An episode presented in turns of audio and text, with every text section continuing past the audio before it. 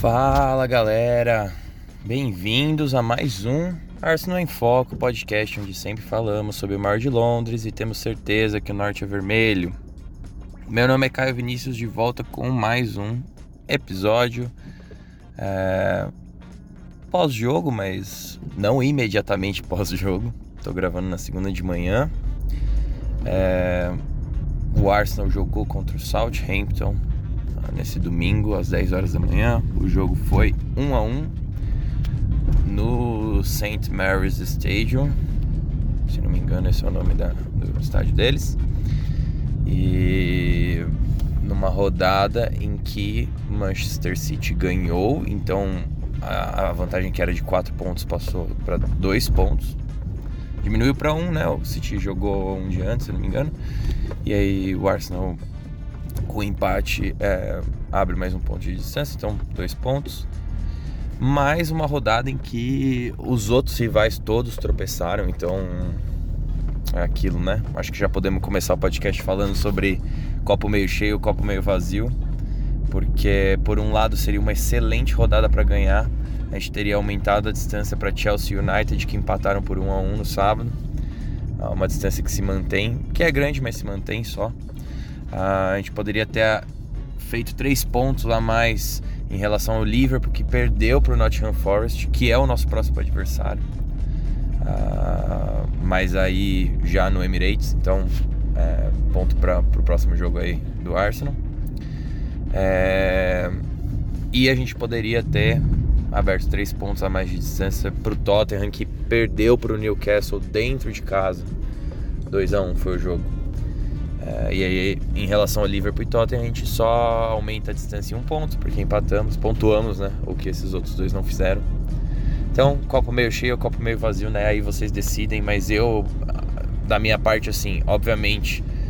E aí eu não vou nem esconder que é mais em relação ao Tottenham mesmo. Fiquei azedo quando vi que o Tottenham perdeu, porque é, existe na minha cabeça uma disputa com os outros rivais de G4, mas ainda existe é, uma disputa maior em relação a mostrar que nosso projeto é mais, mais eficiente, mais preparado, mais quisto, mais legal, mais, mais tudo em relação ao time do Tottenham. Então, assim, fiquei triste. Mas, posto isso, em relação ao Tottenham, copo meio cheio para mim. A gente sabe que a Premier League é longa, naquele podcast que eu e a Giovana fizemos falando sobre o projeto dos 15 pontos. É, se alguém tivesse falado. Putz, vou ter que espirrar, hein, gente? Desculpa. Não, não vai ser agora. Se alguém tivesse falado não vão ser 15, mas vão ser 13, eu teria aceitado com facilidade, até porque o Southampton é uma equipe que às vezes pode ser fácil, mas tirou pontos do City na temporada passada, temporada passada e o City foi campeão. Uh, pode tirar pontos, sabe? Acontece. Então, eu não, ainda mais fora de casa, dos confrontos todos que a gente, que a gente teve, eu fiquei feliz de entender que nos grandes confrontos a gente competiu de igual para igual. É, e no confronto fora de casa, tudo bem, faz parte a gente é, ceder um, um placar que poderia ter sido a nosso favor. E aí podemos falar do jogo já direto. É, muita gente comentou comigo ali, ah, porque, porque eu falei que o podcast seria bom, tem pontos de arbitragem para comentar, tem pontos de desempenho para comentar, e as pessoas, tipo, discordando de algo que eu nem falei, né? Na, na verdade. Tipo, ah, porque vamos ver o lado bom, o lado positivo. Sim, gente, sim. Entendam. Sim, lado positivo. Eu não tô, eu não tô bravo, eu não tô triste, eu não tô decepcionado. Nada dessas coisas, eu não tô realmente. Porque eu vi que existem motivos do porquê que esse jogo foi dessa forma, porquê que o placar se desenrolou dessa forma. Eu não acho que é o fim do mundo. Então, é, quando eu digo assim, ah, a arbitragem prejudicou, ah, porque tem pontos de desempenho, é porque são coisas pra gente comentar é, diferentes das coisas que a gente tem falado nos últimos, sei lá, cinco ou seis podcasts, que, onde o Arsenal joga bem, é, joga bem com a bola, domina e faz placares, e é isso que tem acontecido. E, claro, cada jogo tem uma, uma coisinha diferente que a gente comentou, mas eu acho que o jogo de ontem traz algumas reflexões. E aí, para mim, a primeira delas, obviamente, tem que ser a arbitragem, porque isso não é uma desculpa, tá? A gente teve ah, algumas alguns calls, né, algumas faltas e revisões do VAR nas últimas rodadas que foram a favor do Arsenal. E isso é positivo. O Arsenal nem sempre teve isso. Na verdade, pelo contrário, o Arsenal é um time que é, a gente está acostumado a ser, entre aspas, prejudicado nessas, nesses momentos. Toda vez que é um 50-50, parece que a, a decisão nunca ia para o lado do Arsenal nas temporadas passadas. E mesmo quando não era 50-50. Então, sim, o Arsenal tem, tem conseguido uma sorte melhor nessa temporada. E por sorte eu digo assim, não é sorte, né? A percepção que os árbitros têm do Arsenal nessa temporada como líder do campeonato é de que o Arsenal é um time que joga bem, que joga com a bola, que quer jogar bola. Então, é, incons... é, é assim, tá no subconsciente, mas eu super entendo que a, a boa vontade da arbitragem vai privilegiar os times que dão a impressão quererem jogar mais bola do que simular, do que apelar para falta. Então, no momento em temporadas passadas onde o Arsenal é, tinha dificuldade, aí tinha esses momentos do jogo em que perdia totalmente o, o controle. É, se era um 50-50, o que, que o Arsenal, o que, que o juiz vai achar? Vai achar que o Arsenal desajeitado, uh, perdendo totalmente iniciativa, acabou cometendo uma falta porque se perdeu no jogo? Ou vai achar que era um lance limpo do Arsenal e. É, sabe? É, é, não tô falando. É, a gente tem que tirar os lances do contexto, da emoção, analisar friamente. Mas é isso que acontece dentro do campo? Não é isso que acontece. É, então, eu vou concordar com qualquer pessoa que virar para mim e falar assim: ah, mas não deveria ser dessa forma. Realmente, não deveria. Mas eu acredito que no que diz respeito à arbitragem, o futebol talvez esteja, seja um dos esportes que está mais atrasado em relação ao que pode ser feito para deixar o jogo mais justo. Eu acho que tem que ter justiça assim no, no jogo é, e, e, e fluido assim, sabe também. Então, tem muito recurso que o futebol não usa, tem muita coisa que poderia ser feita diferente para muita regra que não que poderia ser interpretada de uma forma sempre é, de uma forma mais clara, de uma forma sempre é, constante e não é feito dessa forma. Então assim é, é, bem difícil, mas é o esporte mais popular do mundo e também por isso que é muito difícil você mexer com isso, com, com esse tipo de questão. É, então ontem, para mim não é sobre decisões específicas, tá? E aí eu vou falar um negócio que. Porque eu sei que houve agressão, eu sei que houve possível pênalti e tudo mais. Minha opinião, tá? Não precisa. É, é, é questionável. Eu acho que, novamente, o futebol abre essa margem hoje em dia. Se falasse é, agarrou por trás de tal forma, dois, duas mãos, lá lá lá, nesse, nesse perfil, o lance sempre vai ser pênalti eu aceitaria que, que o lance do Gabriel Jesus foi pênalti, mas eu pessoalmente não achei que foi pênalti, achei que foi bem soft. É, eu, se fosse do outro lado, eu não gostaria que tivessem dado esse pênalti contra mim, sabe? É, eu aceito que o futebol é um esporte de contato e que o zagueiro, uma das armas que ele tem e tem que usar é a fisicalidade. Então, ele não, não, a gente não tá falando sobre agarrar, porque naquele momento ali, por mais que talvez ele tenha tentado agarrar o Gabriel Jesus, e aí sim seria pênalti se ele tivesse sucedido, eu não vejo uma uma execução é, correta desse agarrão para dizer que foi pênalti ao Gabriel Jesus. É que quando o Gabriel Jesus é, foram, foram braços ali jogados nos dois lados do Gabriel Jesus, que se tivessem sido simultaneamente, provavelmente teria sido um agarrão que teria jogado ele pro chão. Mas o zagueiro mesmo não soube fazer exatamente o que ele queria fazer. E aí o Gabriel Jesus sentindo contato, imaginou, ele vai me agarrar, então eu já vou cair. Tanto que se vocês veem o desfecho do lance, vocês veem que o Gabriel Jesus cai para um lado e o zagueiro tá para o outro, assim, é, mesmo o eixo foi se perdeu. Se o zagueiro tivesse realmente conseguido agarrar o Gabriel Jesus, o Gabriel Jesus teria caído reto em relação ao zagueiro, perpendicular. É, e eles caem meio que. O Gabriel Jesus cai meio que na diagonal, assim, para outro lado, porque ele tá sentindo que o zagueiro vai por ali, aí tem um contato no ombro, e depois tem um contato por baixo, e ele vai girando, e, e aí ele vai caindo de bunda assim. Ah, poderia ter sido dado pênalti? Eu até acho que poderia em alguma circunstância com algum juiz. Eu não teria dado e eu não gostaria que se o Gabriel ou o Saliba tivessem feito isso ou o Holding tivesse feito isso, eu não gostaria que esse pênalti tivesse sido marcado contra o Arsenal, porque é, o zagueiro tem que atrapalhar o, o atacante mesmo. E o Gabriel Jesus ali, eu também acho que ele não teria conseguido dar segmento na jogada, então nem vou falar que eu fico muito bravo com esse lance de ele ter feito dessa forma. Então, isso é isso, tá? É, eu acho que não é sobre esses lances em específico, porque quando um juiz. Aí que tá, é muito no, no, no tom do que aconteceu contra o Palace no Emirates na temporada passada, naquele 2 a 2 é, Quando o juiz permite que o time adversário seja. A, ultrapasse a barreira do físico, que não é esse lance do pênalti, mas comece a ser desleal, e aí são vários lances em que, o Arsenal, que os jogadores do Arsenal apanharam. Quando o juiz dá, é, permite que isso aconteça, é, se torna muito difícil que o Arsenal consiga é, ser limpo nas jogadas né, ofensivas. Já não é simples você garantir sua técnica, ter segurança no último terço e acelerar essas jogadas num tempo que seja é, perigoso, é, porque a gente não quer ter uma posse estéreo no campo do adversário, a gente quer jogar com intenção, com a intenção de deslocar a marcação, de achar espaços, é, de insinuar até você ter uma, uma finalização. Então é muito difícil para o Arsenal, no último terço, conseguir atingir isso se o adversário está sendo desleal constantemente com você. E aí é isso, é aquela coisa. Não é sobre um lance específico, mas alguém, alguém que não torce pro Southampton vai assistir o jogo de ontem e falar não acho que o Lianco deveria ter tomado o amarelo muito antes. E aí eu vou mais longe, tá? Para mim o Lianco tinha que ser expulso por vários motivos porque fez diversos momentos em que ele poderia ter tomado dois amarelos, mas momentos em que a gente pode julgar também que ele poderia ter tomado vermelho, e aí é isso que eu falei, a gente não tá falando sobre um lance específico, mas se quiser pegar também a gente faz, sabe?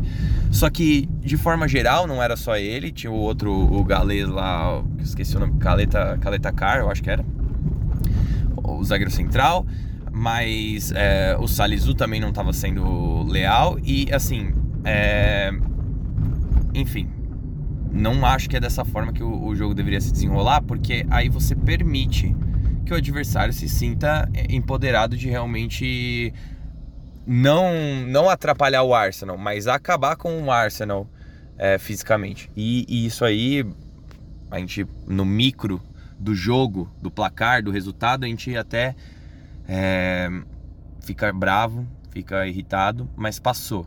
Mas no macro, quando você faz isso, a gente tem lances que podem realmente gerar lesões ao, ao, aos jogadores do Arsenal. Então, na temporada passada, aquele jogo contra o Palace, o Palace fez isso o jogo inteiro, foi permitido se fazer isso o jogo inteiro. E, e é absurdo que o, que o. Não lembro quem foi agora, se foi o Milivojevic, se não foi, não lembro quem que. Ward, não sei quem foi. É absurdo que não tenha sido expulso naquele chute no saca dentro da. da na intermediária. no bico da grande área do Arsenal. Mas não é só absurdo que ele não tenha sido expulso, porque aquilo é o exemplo de que é, quando o, o, o, árbitro permite que o adversário seja cada vez mais físico e, e quebre essa barreira da lealdade, o, o Saka poderia muito bem ter se quebrado ali naquele lance, quebrado uma perna, torcido um joelho, zoado um ligamento. Então, existe isso, sabe? No micro do jogo a gente fica chateado, mas no macro não é o que o, o, a Premier League tem que ser conhecida por. E eu sou o primeiro defensor do, do vamos deixar o jogo rolar. Vamos deixar o jogo rolar, cara. Quer deixar o jogo rolar? Vamos deixar o jogo rolar. É um esporte de contato mesmo, não é. Eu gosto de ver um jogo mais corrido, onde não é qualquer encontrão que é uma faltinha, não é qualquer chegada que é uma faltinha. Os jogadores têm que se colocar. É isso de certa forma e, e muita gente que trabalha no futebol fala isso. É até melhor para prevenir lesão quando você tem contato, mas tem contato com preparação. O que você não pode é deslealdade, né? Naquele lance lá não é ter contato, é um, jogador chutando o outro, que nem o, o Lianco, é um jogador dando cotovelado no outro, soco no outro, é, pegando o outro pelo pescoço, enfim. A gente não tá falando disso, mas é, muito se fala sobre o jogador no treino que entra mole. Quando você entra mole é que você se machuca. Então, um jogo mais que, que, segue mais, um jogo mais pegado, eu não tenho problema desde que o juiz pontue muito bem qual é o limite. Olha, meu amigo, aqui já não é o limite de jogo pegado, aqui é o limite de você agredindo mesmo, de uma falta, de uma agressão. Então aqui a gente para. E o juiz ontem não, não teve essa sensibilidade. Então, isso é um ponto que eu acho que prejudicou muito o Arsenal. E tudo bem, passou já, já foi esse jogo. Eu não gosto de ficar me apegando muito em arbitragem, vocês não vão ver eu ficar fazendo isso aqui no, podcast, mas assim, pra gente notar e pra gente refletir sobre isso, é, como que a gente gostaria que o jogo fosse de verdade. Posto isso, uh, o Arsenal cansou muito, né? Cansou muito. Para mim, isso é o principal motivo que fez com que o Arsenal é, não conseguisse nem insinuar um 2 a 1 ali nos últimos 30 minutos do jogo, 20 minutos do jogo, porque no primeiro tempo o Arsenal teve muito, teve bastante volume, criou chances de perigo, poderia ter feito mais de um gol, como tem sido, não, não faltou é, ideia pro time. É, eu até concordo se alguém me falar que a partir da mudança, a partir do momento que o Southampton começou a se fechar com uma linha de 5 mesmo, dificultou um pouco as coisas pro Arsenal, dificultou, mas não foi isso que fez o Arsenal parar de, de conseguir chegar no último terço é, e criar chances. Foi o cansaço. E para mim isso ficou muito claro. Se já não estava claro no jogo contra o PSV, uh, ah, no PSV não, desculpa, contra o Bodoglint há duas semanas atrás, que existi, existiria um momento em que a gente começaria, começaria a cansar também contra o Leeds foi assim.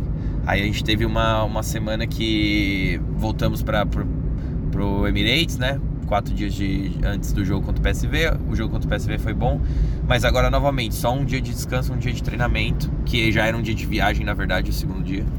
Então, é, tá claro para mim que esse time cansou. E a gente viu isso no segundo tempo.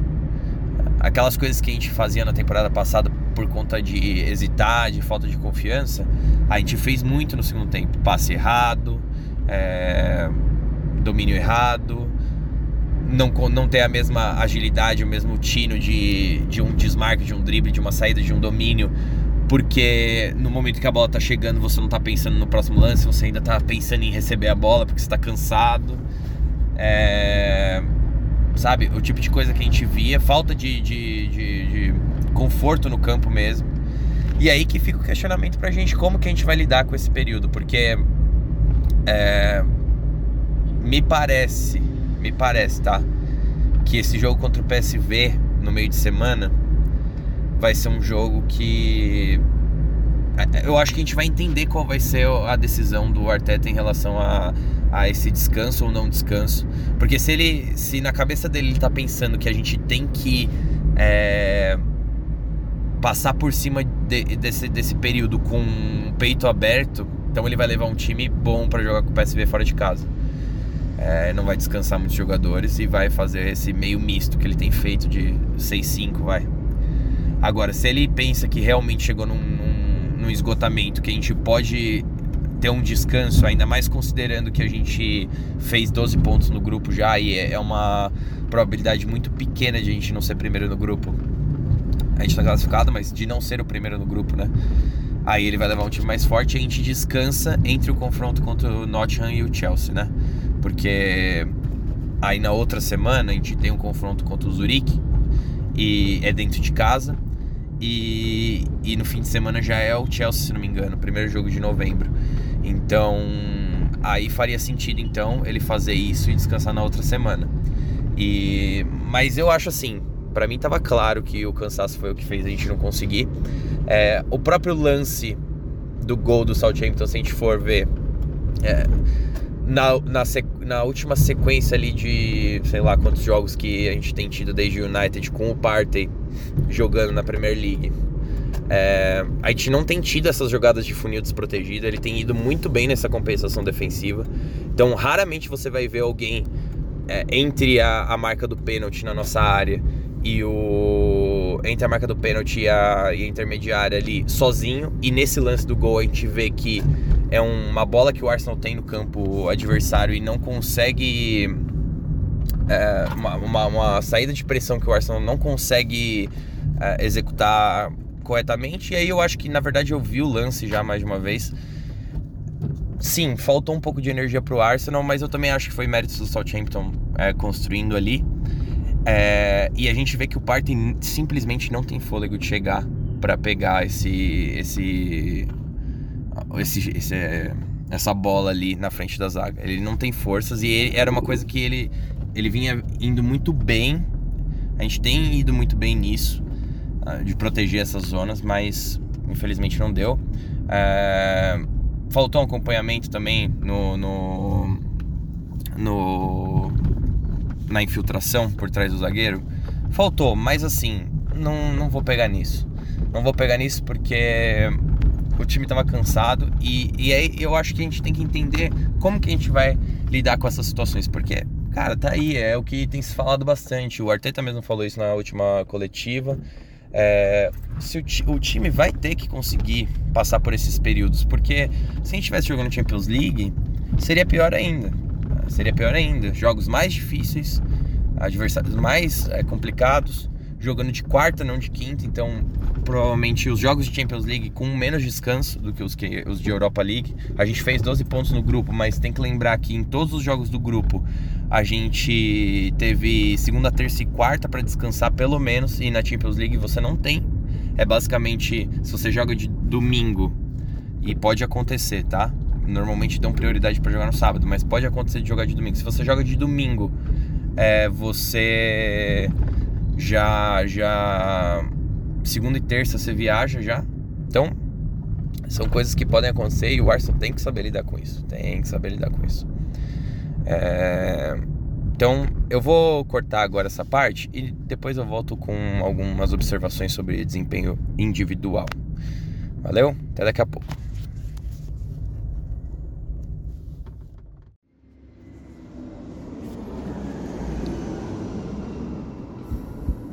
Fala aí, gente. De volta então. É, para falar sobre alguns destaques do time do Arsenal no jogo de ontem destaques de forma geral, não só positivos, né? Obviamente, um empate não tem como ser, ter muita coisa positiva, mas. É, vamos lá. Primeiro, primeiro eu quero fazer um adendo aqui, porque hoje eu revi lances do jogo e eu tinha ficado com uma impressão bem, bem pior em relação ao primeiro gol.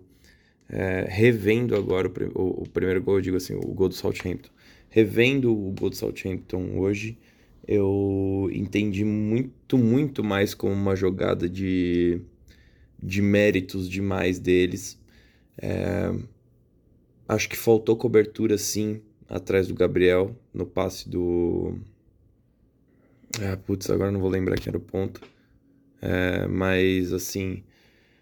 É, foi um lance de, de qualidade deles, sabe?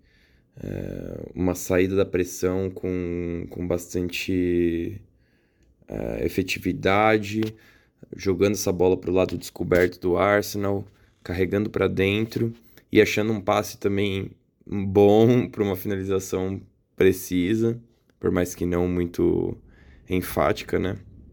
Se eu tivesse que destacar pontos assim que me chamaram a atenção, é o Tomiasso não cobrindo muito bem esse passe, porque um dos pontos de ter um, um, um zagueiro lateral, um quarto zagueiro canho, é, destro pela esquerda, é você cobrir bem essa, essa, essa condução para dentro. Então, não cobriu bem esse passe. Esse passe entrando atrás do Gabriel, que me parece ter hesitado um pouco, porque ele não afunda junto com, com o resto da linha, com o Salib, com o lateral direito. Eu acho que porque ele vê esse espaço no centro da área descoberto e aí quando chega um parte e chaca para cobrir esse espaço, ele tá um pouco mais alto do que o, o, zagueiro do outro lado. E o Saliba que não faz essa cobertura do passe nas costas do Gabriel e ele poderia ter feito essa cobertura do passe. É... Porque é uma bola que cai numa zona meio que é do goleiro, o passe vai ser interceptado, o que, que eu faço? Um, um, uma corrida profunda de um jogador de Southampton que vem de um ponto cego do Saliba, me parece também. Eu posso até rever o lance agora, para ter certeza, mas o Saliba olhando para o condutor e todo perfilado para um lado da jogada e o, o infiltrante vem do outro lado. Então, assim, é, me parece que um, lance que não é um gol idiota que o Arsenal tomou. É realmente um gol, assim, que foi construído, tem um, uma, uma ideia por trás dali. E... Mas eu acho que, assim, se é pra gente falar de destaques, eu já quero começar com o meu, porque, na minha opinião, é o segundo jogo seguido que o Gabriel Magalhães vai muito bem. É... Apesar desse lance do gol, que acho que é uma falha que vai muito além do Gabriel Magalhães e nem acho que é uma falha dele. Talvez ele seja o que menos falhou ali do, dos jogadores envolvidos. Então, é, para mim ele foi muito bem quando o Arsenal começou a perder fisicalidade. Ele foi um dos que se manteve forte e capaz de, de brigar. E Acho que isso é uma das características principais dele, até nos podcasts em que a gente mais falou sobre ele, como foi o do Fulham, que ele falhou e outros. A gente sempre deixou claro que a parte física é um ponto de destaque para ele. Outro jogador que para mim é mais uma vez se destacando é o Chaka, porque não tem como a gente falar sobre o Arsenal e não falar sobre o Arsenal no campo ofensivo e não falar sobre o Chaka. É, marcou o gol da partida, num chute de direita, num voleio de novo, como foi contra o PSV. É, e não foi somente essa jogada em que ele foi importante no, no campo ofensivo. É, tem um outro chute do Odegaard em que ele conduz muito bem. É, ele, ele preenche muito bem, o, a, ele ocupa muito bem a atenção dos, dos zagueiros e do, dos laterais do, dos adversários. E mas eu acho que faltou um pouquinho de gás para ele, que joga absolutamente todos os jogos, quase que todos os jogos inteiros. Então acho que ficou faltando um pouquinho de gás para ele. No lance do gol mesmo, ele é um dos que volta, sai atrás do Partey, chega antes do Partey no, no campo defensivo. É... Então, assim, foi bem. Mas num dia em que o Arsenal, de forma geral, não foi, não, não foi o time mais, mais impositivo da Premier League. É... A gente tem também aí Acho que ah, partes do jogo do Gabriel Jesus foram positivas, porque a gente vê um, um jogador que é, se desloca muito bem, que abre muito bem espaço, que insinua bem e, e mexe com a defesa adversária de uma forma diferente, mas está faltando a finalização. E eu nem vou ser, eu nem vou bater tanto nessa tecla, porque eu acho que é uma questão de criar volumes de chance e ele vai acabar é, guardando aí nas próximas partidas. Acho muito improvável que ele fique muito tempo sem marcar. É... Eu acho que de destaque é isso, sabe? não gostaria de falar muito mais de ninguém, porque não foi um jogo que a gente pode tirar muitas. É... muitas. Muitos, muitas coisas positivas e acho que também negativas também não, mas assim, não, não tem tanta coisa que saltou ao olho. É, e aí eu acho que uma coisa que um, ponto que eu toquei na primeira parte que eu gostaria de explorar talvez um pouquinho mais, só para deixar claro o que eu penso, é em relação a como que o Arsenal vai lidar com esses momentos durante a, as próximas temporadas. Porque, vamos ser sinceros, todos os times que vão bem e que disputam o campeonato precisam é, perseverar nesses momentos de mais truculência, mais, desculpa, de mais turbulência, né? Momentos mais instáveis. É, o Arsenal precisa aprender a fazer esse placar no primeiro tempo, sabe? É, para chegar num segundo tempo um pouco mais com um pouco mais de folga, um pouco mais de margem para poder tomar esse gol e e não, não aí não ter que, que partir pro tudo ou nada e, e já sem energia, sabe? É, o Arsenal precisa conseguir controlar melhor esses momentos. E é o que eu falei. Eu até acho que de todos os cenários, revendo, como eu revi hoje o gol do Southampton, não acho que foi um time do Arsenal ingênuo, sabe? Que no segundo tempo cansado abriu um milhão de espaços para o time adversário. Não acho que foi isso, não. É, muitas bolas perdidas e, e momentos de instabilidade com a posse depois do 1 a 1 em que o Arsenal poderia ter sido punido, mas não foi, tá? Então a gente não vai falar sobre isso porque não foram é, chances que o adversário criou realmente de finalização, mas o Arsenal perdeu a bola em alguns, alguns momentos que não deveria e que poderiam ter exposto um pouco mais o time. Não aconteceu. Mas o gol em si também, para compensar um pouco esse, esse fato de o Arsenal não ter, não ter sido punido em momentos que poderia talvez ter sofrido um pouco mais, o gol também saiu de um lance de felicidade. Então, não foi como se o Arsenal tivesse cedido é, cara a cara, um contra um, é, pro, pro, pro Southampton contra o Ramsdale durante a partida toda. Então, é isso. É, eu acho que tá faltando afinar isso, e mas o time, em algum momento, ele começa a aprender a ganhar essas partidas. É, como foi contra o Leeds. E aí é aquela coisa que eu sempre falo, progresso não é linear. Então, é, não é porque a gente já fez uma vez que todas as vezes a gente vai fazer. E pelo contrário, na verdade, o Leeds ofereceu mais perigo do que o Southampton pra gente ver como que são as coisas, né? O Leeds ofereceu mais perigo, poderia ter marcado um segundo gol, inclusive. É, do mesmo jeito que o Arsenal também teve volume, poderia ter marcado o segundo gol contra o Leeds.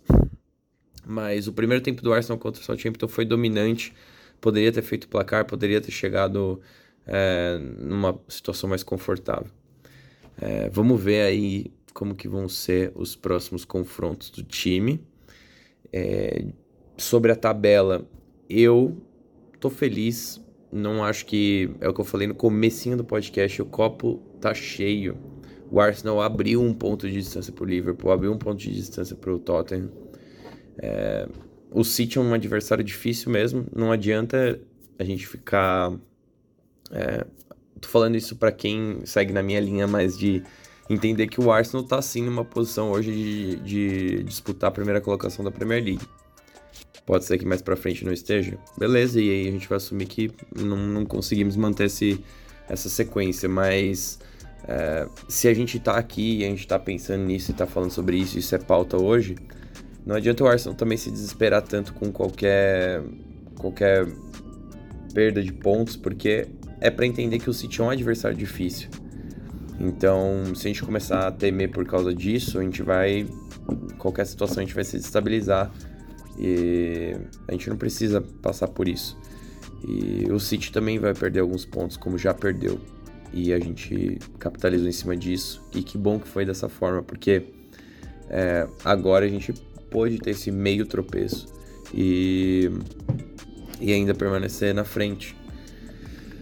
Vamos lá, é, o momento é positivo, vamos ver o que as próximas semanas reservam. Eu tô bem ansioso para a Copa do Mundo, na verdade, para falar bem a verdade, porque eu acho que eu tô com saudades de ver seleções de um campeonato, Brasil e tudo mais. E eu acho que vai ser bom, porque depois disso a gente vai ter um Arsenal des relativamente descansado. Possivelmente algumas contratações na janela de janeiro. Então, Vamos lá. É... Tô pensando em, depois do jogo contra o Nottingham, fazer um podcast de perguntas e respostas, ver se a Giovana quer participar. E aí, então, e o Lua também. E aí, então, a gente faz um retrospecto desse mês, como que foi. E fala bastante sobre isso. Então, se vocês acharem essa ideia legal, deixa um salve lá no arroba ou no arroba Vini. Desculpa, desculpa o cansaço aí, eu tô concluindo a gravação agora às 7h39 da noite, porque foi o tempo que eu tive agora para gravar. Eu tô meio rouco é, por conta de situações é, do fim de semana. É, mas tá tudo bem. Não tô doente nem nada, só tô rouco mesmo. Então é isso. Valeu, gente. A gente se vê na próxima. Falou!